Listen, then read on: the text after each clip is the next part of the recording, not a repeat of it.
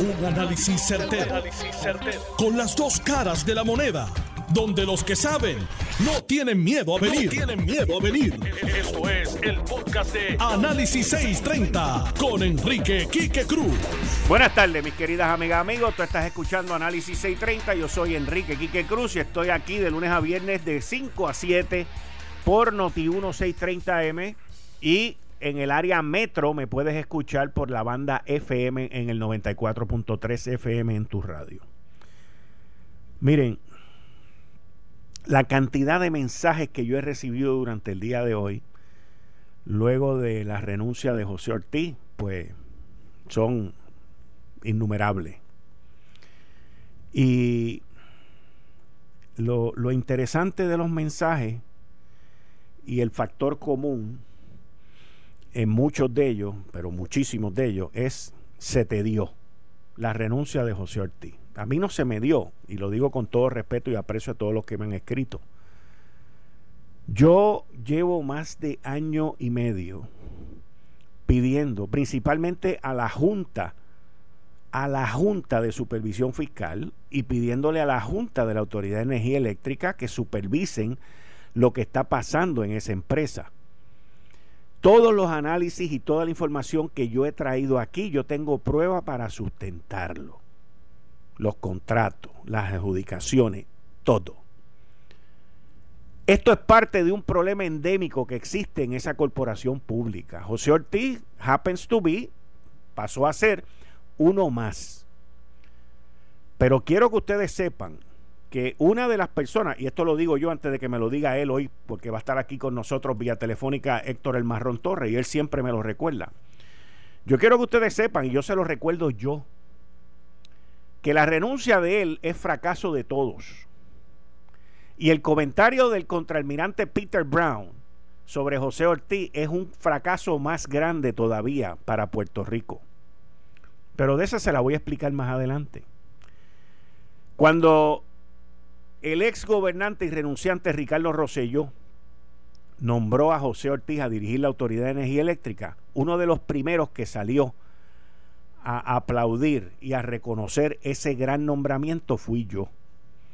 Y en ese programa, el primero que me salió al frente y me dijo que yo estaba mal y que estaba equivocado fue Héctor El Marrón Torres. Al día de hoy todavía me lo recuerda y me lo saca en cara correctamente. Vamos a estar en claro en eso. Y yo a José Ortiz lo defendí cuando manejó los siete mil y pico de pesos de los fondos Jarra, que decían que había hecho un desmadre, lo defendí. Lo defendí cuando lo nombraron director de energía eléctrica, ahora en este cuatrienio, hasta que me di cuenta que continuaba el desmadre que habían dejado otro. Esta administración, este cuatrenio, ha tenido seis directores, cual de los seis ha sido más malo, y ahí voy a sacar un poquito para afuera a Ricardo Ramos, porque mi opinión fue víctima de otros.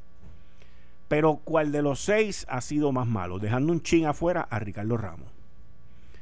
La Autoridad de Energía Eléctrica ha sido un desastre. Hayan habido directores que por este cuatrenio han dejado de pagarle al sistema de retiro sobre 500 millones de dólares y los cuatro gobernantes, los tres gobernantes que hemos tenido en este cuatrenio, ninguno ha hecho nada para eso. Ahí se ha gastado dinero en consultores, ahí han habido compañías que se han jaltado, porque es la palabra, y nadie ha hecho nada. Y viene el contraalmirante Peter Brown hoy a decirnos del trabajo que está haciendo Wanda Vázquez y José Ortiz, y que la queja de él es que no se han movido más rápido. Miren, ahí es a donde a mí me sale lo de independentista. Esta gente no viven aquí, esta gente no padecen aquí, esta gente cuando vienen aquí se quedan en tremendos hoteles y nosotros somos unos enñangotados y nos merecemos lo que nos pasa por la vaina esa de estar doblándole la cabeza, diciéndole, mister, esto y lo otro, a cuanto idiota llega de los Estados Unidos aquí a representar al que sea. Ese es mi problema. Yo trabajé con una empresa norteamericana y nunca, nunca me ñangoté como los ñangotados que yo vivo y veo en esta isla. Parte del problema que Puerto Rico tiene se llama Peter Brown. Parte del problema que Puerto Rico tiene se llama Casablanca. Parte del problema que tiene la Autoridad de Energía Eléctrica se llama el cabildero que la corre, el maletero que todavía manda ahí y la situación que vive Puerto Rico que jamás van a procurar por el bienestar de la gente que recibimos luz y agua también en esta isla. La renuncia de José Ortiz es demostrativo, pero demostrativo de muchas cosas, porque José Ortiz es una ficha dentro de un tablero de ajedrez muchísimo más grande que José Ortiz. José Ortiz era la llave de paso. Y le dieron llave de paso a los cabilderos republicanos y le dieron llave de paso a los grandes intereses norteamericanos y le dieron llave de paso a cuanto idiota llegaba en esta isla a hacer lo que le diera la gana y a gastarse cientos de millones de pesos con la pluma completamente abierta. No reclutaron el personal que necesitaban ahora para subir la luz y para ponerle luz a la gente. No lo hay. No compraron el equipo. No cambiaron los postes no hicieron los cambios en la infraestructura que había que hacer en los últimos tres años, señores. Estamos a menos de 50 días de cumplir tres años del huracán María, luego de haberse gastado tres mil y pico de millones de dólares en un sistema y el inspector general saca un informe que dos de las principales compañías que hicieron trabajos ahí lo que hicieron fue abusar y cobrar el doble y el triple de lo que se cobra en la nación norteamericana. Por eso es que somos enyangotados, por eso es que estamos sin luz, por eso es que estamos donde estamos, porque no nos damos a respetar, porque no subimos la cabeza y porque seguimos llamándolo mister. Y por eso es que estamos hoy donde estamos. Por eso fue que aquí se fueron 500 mil personas en un apagón, 500 mil abonados en un apagón y después cayeron unas lloviznitas y fueron 400 y pico de mil. Hoy todavía San Juan tiene más de 9 mil abonados sin luz. Y la gobernadora ha hecho una excepción que no hizo con nadie de los que ha despedido hasta ahora. A Fernando Gil Enseñat, secretario de Vivienda, no le dio 24 horas. A Glorimar Endújar, el secretario de la familia, no le dio 24 horas. A Carlos, Acevedo, de negociado de manejo de emergencia, no le dio 24 horas. A Denis Quiñones Longo, perdón, a Denis Longo Quiñones, ex secretario de Justicia, no le dio 24 horas. A Briseida Torres, tampoco. A la doctora Quiñones de Longo, tampoco. A José Ortiz le han dado 94 horas. 96 horas, perdón, porque esto se fraguó en el fin de semana.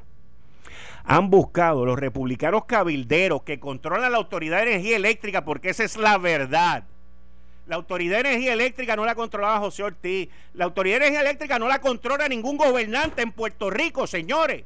No la controla la Junta de Directores tampoco. La Autoridad de Energía Eléctrica la controla un cabildero, representante de una empresa de cabilderos republicanos que están haciendo aquí lo que les da la gana con esa compañía y que nos tienen con la soga hasta el cuello. Y la amenaza es que si tú no haces lo que yo te digo, para acá no vienen los chavos para la reestructuración. Y si tú haces lo que yo te digo, te prometo que va a venir en algún momento. Y llevamos tres años y no ha llegado nada. Y yo soy republicano. Y yo creo en la estadidad. Pero no creo en enyangotarme y bajarle la cabeza a nadie. Ni alemán, ni ruso, ni de Washington, ni de Tennessee, de ningún sitio. Porque somos iguales. Y ese es mi coraje. Y esa es mi frustración. Y esa es mi desilusión. Porque aquí todo el mundo quiere ser gobernador.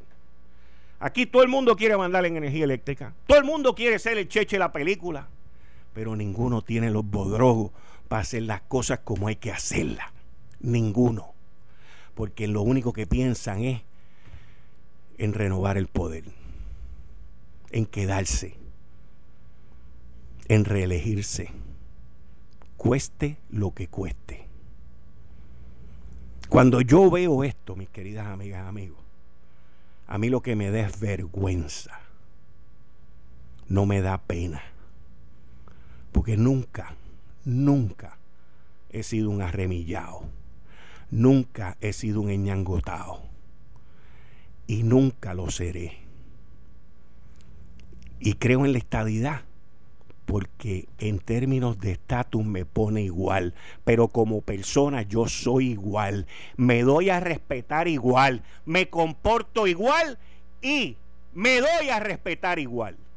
Y ese es el problema que nosotros tenemos con la mentalidad de colonizado. Siempre buscando a alguien que nos dé la limosna. Siempre buscando a alguien que nos resuelva el problema. Porque nosotros, aun cuando somos capaces de resolver nuestros problemas, no tenemos los bodrogos para enfrentarlo por el que dirán. Y ese es el problema que hay en esta isla. Ese es el problema. El problema es más grande que el estatus. El problema está en el DNA, en el cerebro, en tu pensar que aquel, porque viene de allá, porque habla inglés y no sabe hablar español, yo tengo que entonces someterme, traducirte y decirte cómo son las cosas. No, Señor. No, Señor. Eso no es la estadidad. Eso no es la estadidad. Pero como somos un territorio, como somos una colonia, nos creemos también que nos tenemos que someter. Que cuando el almirante Brown diga que en energía eléctrica están haciendo buen trabajo, nosotros tenemos que venir como foca a buscar la opinión de alguien que no vive aquí y que no hace nada por ti. No hace nada por ti. Lo tienen de, Vitrola. Cada vez que hay un problema, el almirante Brown dice que todo está bien. Ajá. No shit, Sherlock. No me diga. O sea, ¿qué es esto? ¿Qué es esto? Esto, mis queridas amigas, amigos, es vergonzoso. Vergonzoso. Trajeron a Walter Higgins gringuito de allá. No, que este tipo tiene la experiencia, tiene esto, tiene aquello. Ajá. Y dejó un desmadre ahí. Dejó un desmadre. Walter Higgins lo que dejó fue un desmadre. el FBI lo llamó a testificar. Y por ahí sigue la retragila de gente. Y la gente aquí sin luz. Y los postes de madera. Le dije a la gobernadora, gobernadora, no vaya al embate ese palo seco que se va la luz. Se fue la luz. Aquí que sabía. Le dije a la gobernadora en una columna del periódico El Nuevo Día, se está tomando dos riesgos, con Briseid y con José Ortiz, y se le puede ir la luz la semana antes de las primarias. Pasó. Yo no sabía que venía un huracán para acá, digo una tormenta, una llovizna, pero pasó. Hemos visto, señoras y señores, la descomposición de una campaña. Eso es lo que ha pasado con la gobernadora completamente en 30 días. Hoy es 3 de agosto. Hace 30 días se derrumbó o comenzó el derrumbe de esa campaña.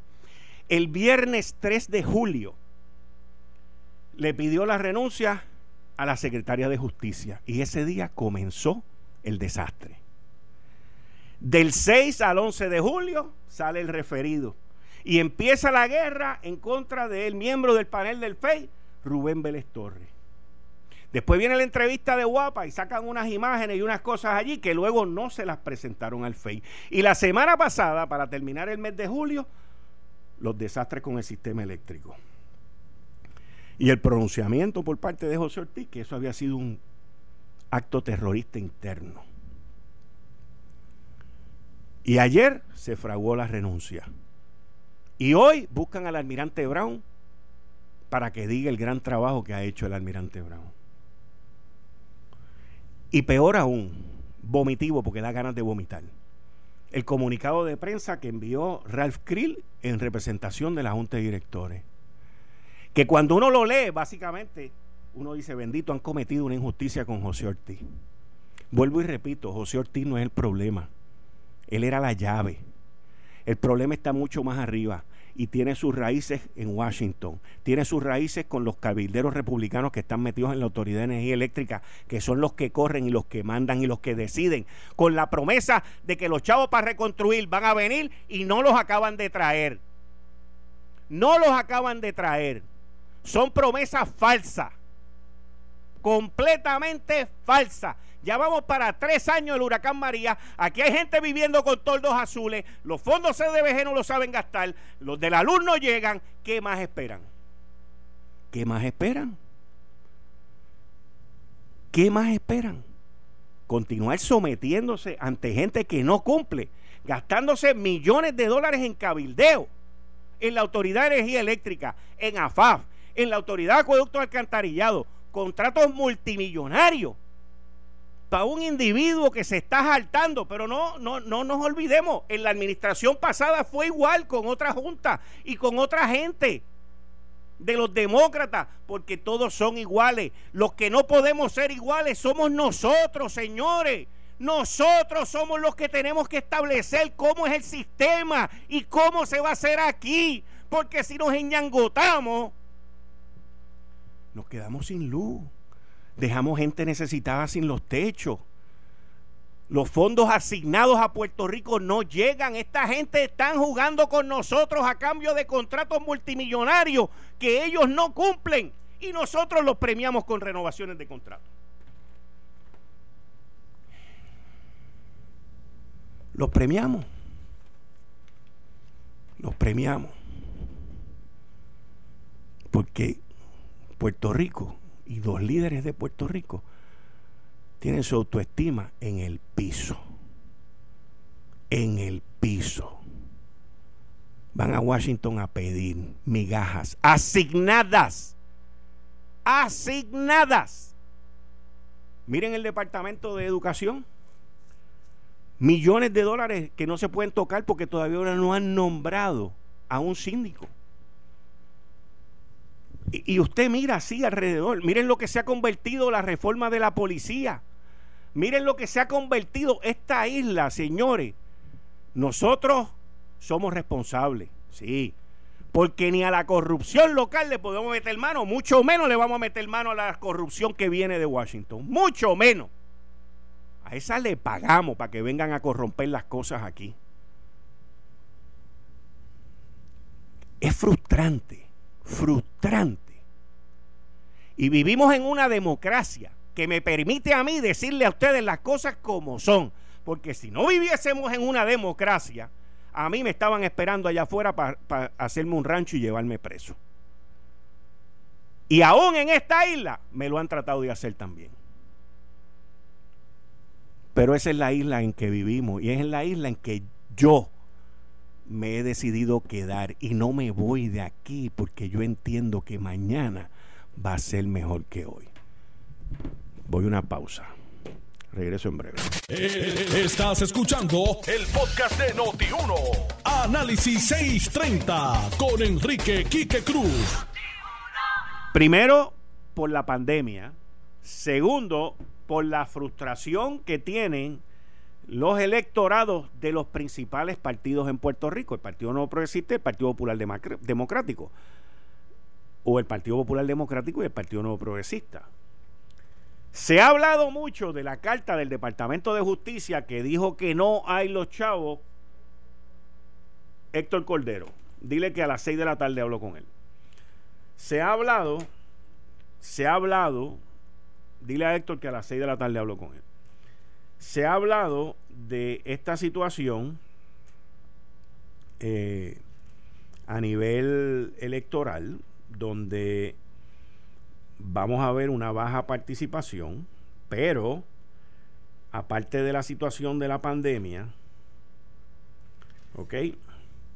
Tenemos la situación de la frustración que tiene la gente en ambos partidos. Me excusan el, el, el frame, el, el momento en la mente fue que me entraron aquí un par de cosas, pero esto, mis queridas amigas, amigos, puede llevar a que el resultado de la primaria y de la elección sea una cosa completamente distinta a lo que estamos acostumbrados a ver.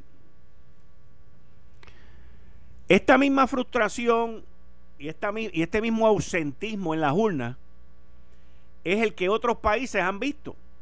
Y no le estoy metiendo miedo a nadie con nada. Pero es la verdad. En Venezuela ocurrió lo mismo. Y en otros países de Latinoamérica y de Europa también ha ocurrido lo mismo.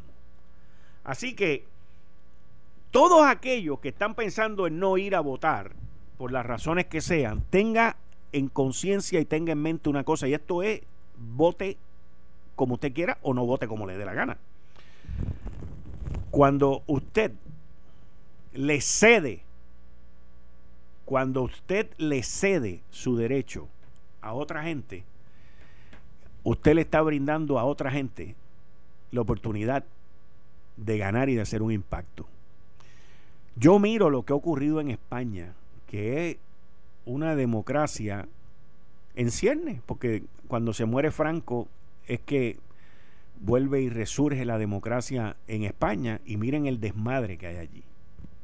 Un desmadre brutal, y no solamente con lo del COVID, un desmadre gubernamental. Nosotros no estamos exentos de eso, señores. Nosotros no estamos exentos de el nosotros ser víctimas de nuestra propia fatalidad. A mí lo que me preocupa, a mí lo que me preocupa con todo esto es la frustración del pueblo y también la frustración, o no, no la frustración, el enñangotamiento del gobierno de Puerto Rico. La carta del Departamento de Justicia dice que el gobierno norteamericano solamente reconoce tres formas de estatus. Tres. La estadidad, la independencia, que puede ser una forma de libre asociación, y, el, y la territorial, que es el ELA, el que tenemos hoy. En ningún sitio de esa carta dice que hay la más mínima oportunidad de un ELA mejorado, de un ELA renegociado. Eso es una mentira. Los populares no hablan de eso, los populares lo que dicen es, ah, no te dieron el, no te dieron el plebiscito. El Partido Popular no quiere, no quiere, le tiene miedo a que la gente salga a votar en este plebiscito de ahora. Tienen pánico como la cruz frente a Drácula han visto las películas de Drácula? Cuando le enseñan la cruz que se pone grave. Así está el Partido Popular con que nos dejen ir a votar. Yo creo que debemos ir a votar. Y me importa un bledo. Me importa un bledo el que el Departamento de Justicia de los Estados Unidos avale o no lo avale. ¿Por qué? Porque el Departamento de Justicia norteamericano hace lo que le diga el presidente. Eso no es solamente aquí en Puerto Rico, eso es allá también.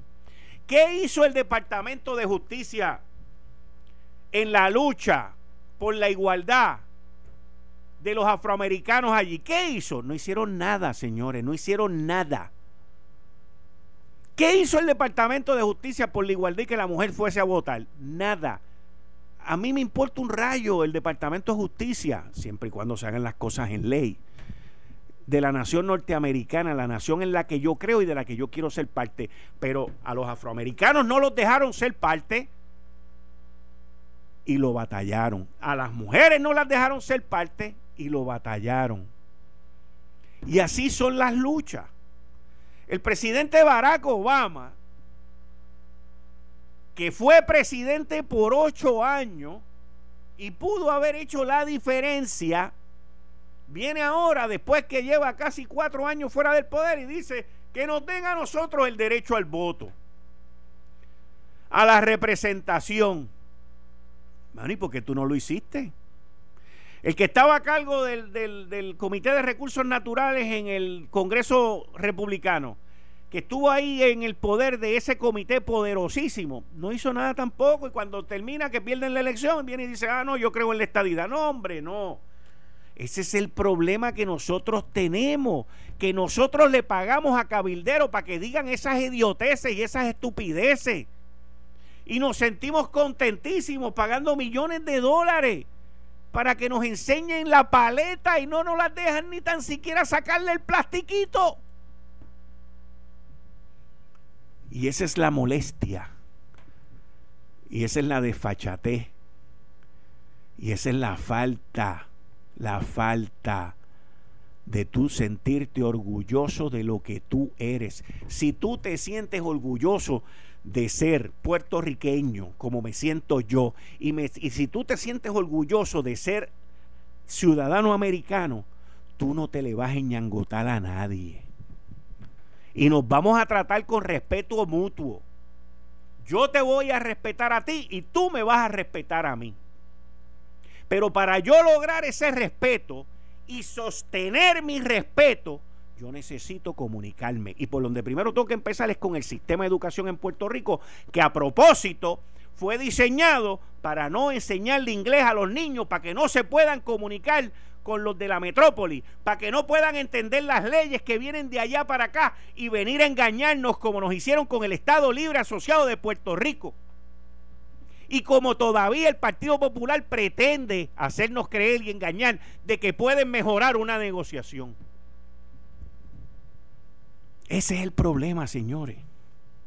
Si tú tienes un sistema de educación que está diseñado para que los maestros de inglés, no todos, algunos no lo dominen, por lo tanto los estudiantes no lo van a dominar y cuando vengan las noticias de allá tampoco, y lo que sea sea leer los titulares, que los titulares no te dicen la realidad de la noticia. Tenemos un pueblo que no está educado, tenemos un pueblo que no sabe decidir y tenemos un pueblo que se deja fácilmente engañar y mentir. Por eso es que aquí en esta isla hay mucha gente que no le conviene tener un buen sistema y ahí también se tumban y hacen barbaridades con los millones de pesos que nos mandan todos los años. Todos los años. Y por eso es que hay corrupción. Y por eso los meten presos y siguen en la rueda y siguen y siguen y siguen y siguen. Porque eso es lo que buscan.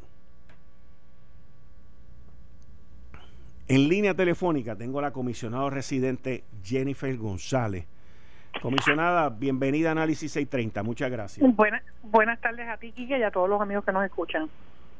Un juez de distrito en los Estados Unidos acaba de tomar una decisión sobre SNAP. Primero explique lo que es SNAP y segundo la decisión del juez. Esta, eh, la gente, para hacerlo más sencillo, la gente recordará que hace un año atrás se escuchaba del caso de Baello, que era una persona que vivía en Nueva York eh, y se muda a Puerto Rico y pierde sus beneficios de seguro social eh, suplementario, cuando se muda cuando se muda de Nueva York a Puerto Rico. Y el gobierno federal le empezó a cobrar retroactivo todo el dinero que se le había estado pagando por, por ese beneficio ¿verdad? de seguro social suplementario que es una ayuda que se le da a las personas de 65 años o más que hoy en Puerto Rico solamente eh, se recibe si la persona es, es sorda ese tipo de impedimento.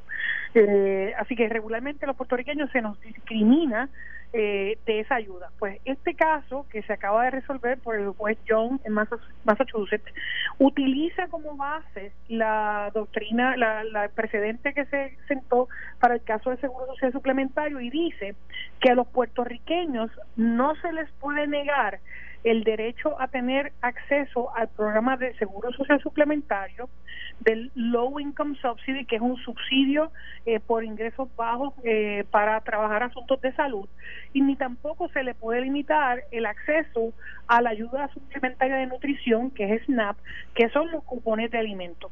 En el caso de Puerto Rico, es, el, el Low Income Subsidy, el, este subsidio eh, de medicamentos por salario de pobreza o, o, niveles bajos económicamente, no lo tenemos. En el caso de hoy, ¿verdad? En el caso de, Seguro Social Suplementario, tampoco lo tenemos, aunque el, el, pleito se resolvió a, favor, todavía el Departamento de Justicia Federal, ¿verdad? Se tiende va a apelar esa decisión al Supremo. Y en el caso de SNAP, Puerto Rico tiene NAP, que es el programa de asistencia nutricional, que es una fracción, ¿verdad? Una tercera parte de lo que recibiríamos si fuéramos un Estado. Con la decisión en el día de hoy de este juez, significa que los puertorriqueños eh, podemos en 60 días solicitar el seguro social suplementario, solicitar el programa de asistencia nutricional y solicitar el, subsidio eh, por salud eh, por eh, escasos recursos. Estos son tres pilares de desarrollo económico para nuestra gente. Este dinero que le llega al bolsillo a la gente, a nuestra gente con enfermedades, a nuestra gente con eh, pequeños, medianos y pocos ingresos, eh, porque son las áreas eh, básicas eh, sociales, ¿verdad? Salud, alimentación y, asuntos sociales, como lo es el caso de la asistencia por seguro social. Ahora bien, esto al, al este juez eh, determinar eh, que no se puede discriminar eh, con las personas por el mero hecho de que viven en Puerto Rico, le ordenó al gobierno federal que inmediatamente le dé estos beneficios a las personas que demandaron y en el caso del resto de la población 60 días para que los puedan solicitar y tramitar. Evidentemente esto es algo que hemos estado luchando, de hecho nosotros tenemos proyectos de ley sobre esto, eh, los tribunales siempre la habían resuelto en contra de Puerto Rico, en el caso de, de Baello se sienta ¿verdad? este precedente que ahora evidentemente llegará al Supremo porque el gobierno federal, eh, aunque le pediremos que no lo hagan, ¿verdad? que no lo apelen, eh, estamos hablando aquí de, eh, de billones miles de millones de dólares que le llegarían para asuntos de salud a nuestra gente eh, y para eh, ciertamente eh, lo que es cupones de alimentos. Básicamente de lo que estamos hablando es de que en estos programas que usted acaba de mencionar ahora, el Servicio Seguro, el, Seguro Social Suplementario, el de SNAP, no se puede discriminar por el zip code.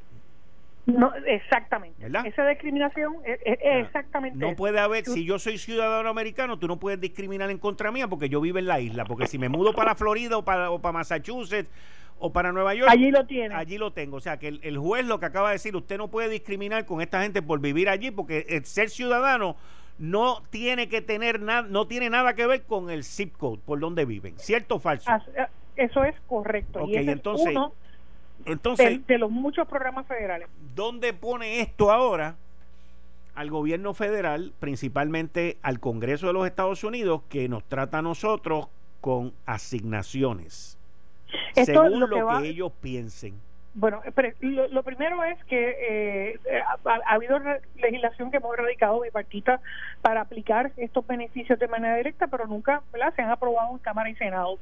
Al, al tribunal haber resuelto esto eh, y dar la instrucción inmediata de que se den estos eh, beneficios y estos beneficios a estos, a estos puertorriqueños, van a pasar dos cosas. Una, o el gobierno federal eh, apela esta esta determinación porque obviamente eh, va a conllevar eh, gastos porque no solamente es a los demandantes es también al resto de la población que vive en la isla. Y la segunda verdad que no apele y entrarían de automático todos esos beneficios. La realidad es que yo creo que va a ser mucho más fácil resolver esto por la vía legal como está ocurriendo eh, aunque nosotros tengamos los proyectos ¿verdad? Eh, erradicados eh, esto a mi juicio ¿verdad? llegará al, Supremo de los Estados Unidos porque es un caso que empieza a romper el asunto de la discriminación contra ciudadanos americanos que vivimos en los territorios porque aquí cualquier boricua que vive aquí se muda para Florida o se muda para Texas automáticamente cualifica para cualquiera de estos programas si tiene ¿verdad? Los requisitos básicos de ingreso salarial y de edad. En el caso de la isla, cualquier persona que vive en la nación y se muda para aquí los pierde. Ok, el, eh, vamos a decir que en, en, época de elecciones, que es donde está la nación norteamericana ahora mismo, al igual que nosotros, pues ellos decidan este, apelar este caso. Yo creo que va a ser un grave error porque creo que ya, eh, tanto en el caso de Baello en el tribunal eh, eh, de circuito eh, que se validó nuevamente ese precedente y ahora con este juez visitante en Massachusetts ya está quedando claro que cuando tú eres ciudadano americano no pueden haber elementos que limiten por tu ubicación geográfica. Ellos, ellos cumplieron con, con el término para, para llevar al Supremo el caso de Baello. No, hasta el momento no hemos sido notificados. Ahora con este caso, pues vamos vamos a verificar. Ok, ok. Porque yo he escuchado los reclamos suyos de que espera que no lo hagan. Sí, le enviamos comunicación a esos efectos. Y de hecho, tenemos una llamada el jueves con el Departamento de Justicia para discutir ese caso. ¿El jueves de esta semana o de la próxima? Este jueves de esta semana. Con el Departamento de Justicia Federal. Federal, correcto. Como parte de nuestra petición, ¿verdad? De que no eh, no se apele la determinación en el caso de ellos, que tendría el efecto de darle a Puerto Rico el beneficio y a las personas de 65 años o más el beneficio del seguro social suplementario. y con esto estamos hablando de que una persona promedio en la isla pudiera recibir entre 500 y 789 dólares eh, adicionales mensuales para atender sus asuntos de, de, salud. Hoy solamente el programa para las personas ¿verdad? con, con impedimentos eh, que cumplen con los requisitos está solamente entre 115 y 180 dólares mensuales. ¿Y esos son los que están en, en, en el plan de salud del gobierno? Eh, que, eh, o, esto, es, aparte. Esto es aparte. Sí, esto, esto es Seguro Social Federal. Ok, le pregunto, eh, ¿usted ha tenido la oportunidad de hablar con el contraalmirante Brown sobre esta apelación por parte de Casa Blanca? No, en este momento, ¿verdad? Porque ya nosotros habíamos enviado comunicación a él. En el caso, el, el Brown volverá a Puerto Rico ahora a mediados de, de, de, agosto, eh, que vamos a estar trabajando, ¿verdad? Los proyectos e iniciativas de eh, traer la industria farmacéutica y la industria manufacturera a la isla y de hecho estamos coordinando eh, junto con la Casa Blanca para que pueda también estar en la isla el ayudante en asuntos económicos del presidente el doctor Navarro. Así que eso es algo que se está eh, tramitando para a mediados de este mismo mes aquí en Puerto Rico. Comisionada muchas gracias. Que siga bien. Siempre siempre la orden. Muchas gracias. Ustedes escucharon a Jennifer González, nuestra comisionada residente. Tengo los cinco minutitos con mi psicólogo, necesito tranquilizarme ahora un momentito. ¿Cómo estamos, doctor? Saludos, Quique. Buenas tardes a usted y buenas tardes a toda la radio audiencia. Cuénteme, doctor. El viernes pasado se quedó sobre la mesa el tema de la honestidad profesional. Correcto. Eh, y mencionamos de que o nos comprometimos de que hoy trabajaríamos dicho tema. De hecho, hoy comenzamos.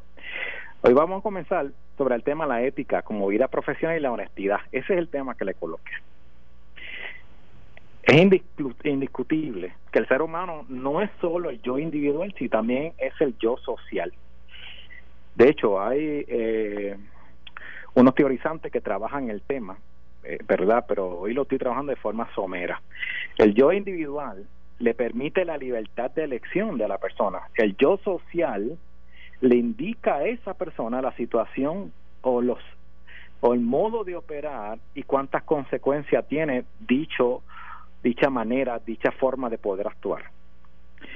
Eh, es de esta forma que el acto de ser humano es un acto consciente, libre y voluntario. Bien interesante eso. Es decir, nuestras acciones como seres humanos son deben ser conscientes, deben ser libres y voluntarias.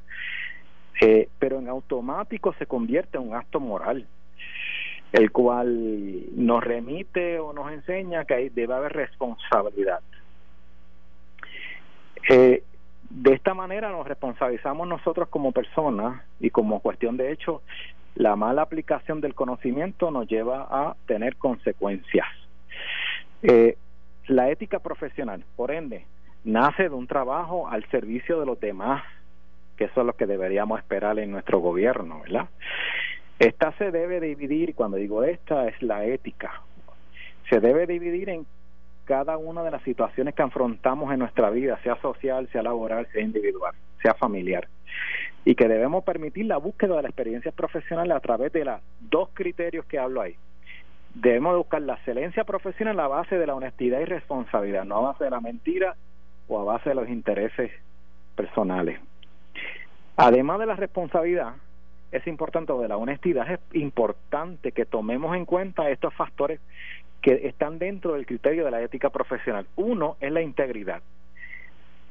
Ser un profesional honesto, una profesión honesta y hacer lo correcto es parte de nuestro fin y de nuestras metas como profesionales. Dos, tener comportamientos correctos, hace referencia al cumplimiento de las normas, sea de empresa o sea de alguna de algún elemento social. Tres, debemos tener compromiso, que poco hay, ¿verdad? El compromiso tenemos que mantener una actitud optimista hacia el trabajo o hacia lo que nosotros creemos. Esto tendrá repercusiones positivas o negativas, pero hay que mantenerse lo que uno cree. Y, y cuatro, el trabajo en equipo. La ética profesional nos permite establecer una buena relación entre compañero y compañera y nos facilita el desarrollo de un trabajo colaborativo. Hay veces que logramos el éxito no necesariamente por, lo que hicimos, sino por lo que el equipo realizó. Y voy a terminar con la frase de hoy. La honestidad es el primer capítulo en el libro de la honestidad. Lo dijo Thomas Jefferson.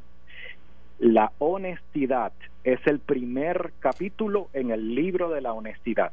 Thomas Jefferson lo dijo. Honestamente que se me hizo difícil entenderlo. Okay. La honestidad es el primer capítulo en el libro de la, de la deshonestidad. Perdóname, perdóname. Déjeme, déjeme cuadrar aquí. Déjeme cuadrar aquí. El, el libro de la sabiduría, escúcheme, es que yo redactando rápido en el libro de la sabiduría, voy a volver a repetirlo correctamente. La honestidad es el primer capítulo en el libro de la sabiduría, ah, no de la honestidad, de la sabiduría, perdónenme. No está bien. Sí. Mire, doctor Abdiel Cruz en psicología, yo quiero mañana una situación muy especial con usted.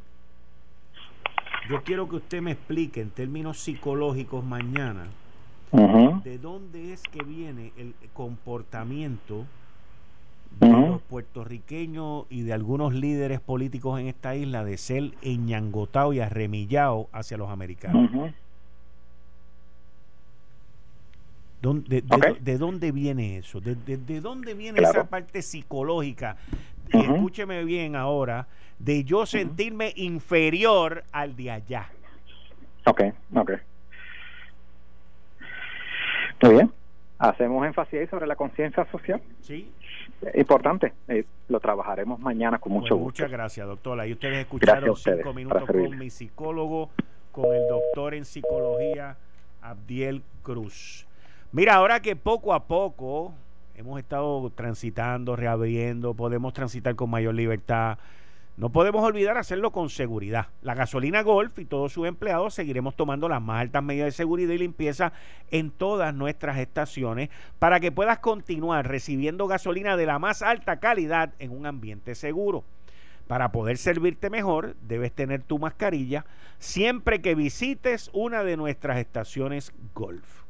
Agradecemos el respaldo recibido por nuestro pueblo, a todos nuestros camioneros, detallistas y empleados que han dado el todo por el todo durante esta pandemia. En Golf, hoy más que nunca renovamos nuestro compromiso de ofrecer siempre el mejor precio y la mejor calidad de gasolina en Puerto Rico, porque en Golf queremos que vayas bien, en Golf queremos que vayas a la segura, porque queremos que vayas con Golf. Tú estás escuchando Análisis 630. Yo soy Enrique Quique Cruz.